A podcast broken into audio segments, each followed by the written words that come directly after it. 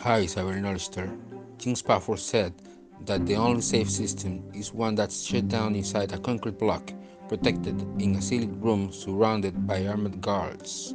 Get comfortable and be safe when navigating the seas of the internet. And welcome to the podcast Cybersecurity Without Addressing.